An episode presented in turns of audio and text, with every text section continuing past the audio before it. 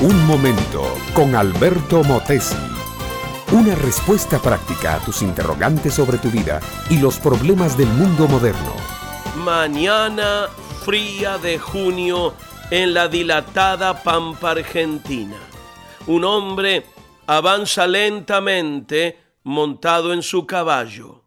La espesa neblina va mojando su sombrero, su poncho, sus botas. Del ala del sombrero caen gotas que son lágrimas, y de sus ojos caen lágrimas que son como gruesas gotas. Va recorriendo de vuelta el camino a la casa. Tiempo atrás, este hombre cometió un delito. Sedujo a una muchacha y el hermano de ella lo desafió en pelea. Él había sido más hábil con el cuchillo y el duelo criollo terminó con la muerte del hermano de la muchacha y la cárcel para él. Allá en Bahía, donde había estado preso, el hombre había escuchado el Evangelio, había aprendido la gran verdad que Cristo murió en la cruz para pagar el precio del rescate para todos, que la sangre de Jesucristo vertida generosamente en la cruz del Calvario era suficiente para limpiar cada corazón, purificar cada alma y regenerar a cada persona.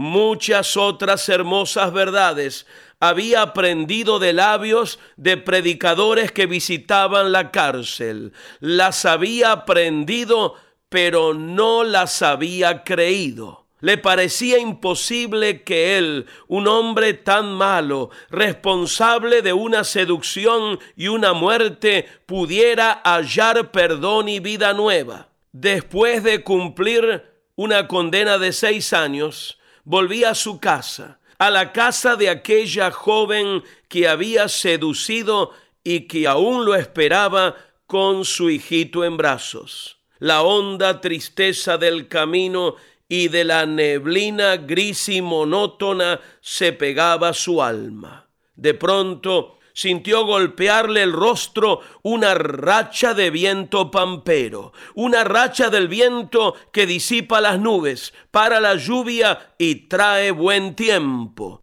Las nubes se abrieron, la llovizna paró y el sol lanzó sus rayos de oro por entre los desgarrones de nubes. Fue entonces que Delfín Maidana comprendió un texto bíblico que había leído muchas veces, pero que nunca había aceptado con la fe del corazón. Yo deshice como una nube tus rebeliones y como niebla tus pecados. Vuélvete a mí, porque yo te redimí se irguió sobre su caballo, se quitó el sombrero, respiró hondo, muy hondo, y mirando al cielo ya azul y luminoso, dijo, Gracias, gracias, Señor Jesucristo. Un pecador más había hallado la salvación y la paz por medio de aquel Jesús, que dio su vida para que nosotros gocemos de la suya. El Señor Jesucristo, mi amiga, mi amigo, murió en la cruz para pagar todas nuestras deudas. Si nos arrepentimos sinceramente y si le aceptamos como único y todo suficiente Salvador, nosotros también hallaremos la verdad escrita por el profeta vuélvete a mí, porque yo te redimí. El perdón que Jesucristo nos da no está condicionado a nuestras buenas obras o a la forma como cumplimos con los requisitos de nuestra religión. Su perdón es absoluto y únicamente basado en su gracia y en la confianza que depositamos en Él. Educación que transforma. ¿Te quieres preparar mejor?